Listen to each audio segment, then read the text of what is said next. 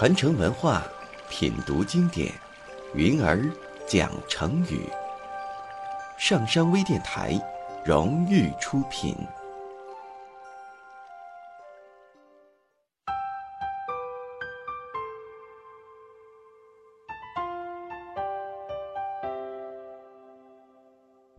嗨，大家好，这里是云儿讲成语。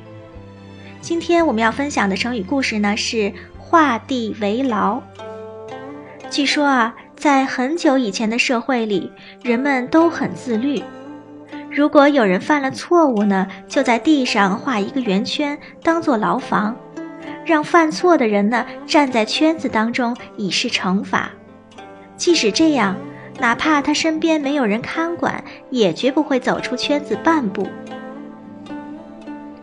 在我国古代著名的神魔小说《封神演义》当中呢，就讲过这样一个故事。相传，在商纣时期，靠打柴为生的武吉是一个孝子。一天，他又到西岐城里来卖柴火，刚走到南门，正巧碰上了文王的车队走过。因为道路狭窄，武吉挑的担子歪了一下。正好打中了守门的军士，当即军士就被打死了。武吉被拿住来见文王，文王说：“武吉既打死了人，理当偿命。”便命人在南门的地上画了一个圈，当做牢房，还竖了一根木棍儿当做看守，让武吉关押在圆圈当中。三天后，大臣散宜生路过南门，见武吉站在圈子当中痛哭，便问他：“杀人偿命，理所当然，你为什么要哭呢？”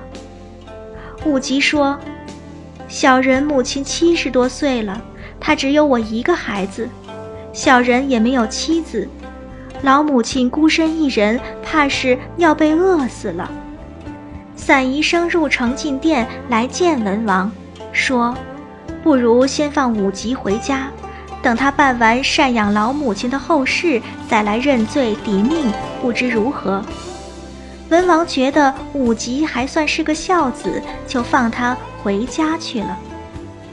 这就是画地为牢的故事。牢是牢房，在地上画个圆圈，当做牢房。将人囚困在圈子里，现在比喻只允许在指定的范围内活动，或者做指定范围内的事，不得逾越。比如，我们可以说，有些家长和老师对孩子画地为牢的教育方式，不利于孩子的身心健康发展，这种做法应当禁止。今天这个故事呢，是应一位听友点播的，不知道你是否听到了？如果大家还对哪些成语故事感兴趣，也欢迎大家在节目下方给我留言，云儿会尽力为你讲述。好的，今天的故事就分享到这里，我是云儿，我们下期节目再见。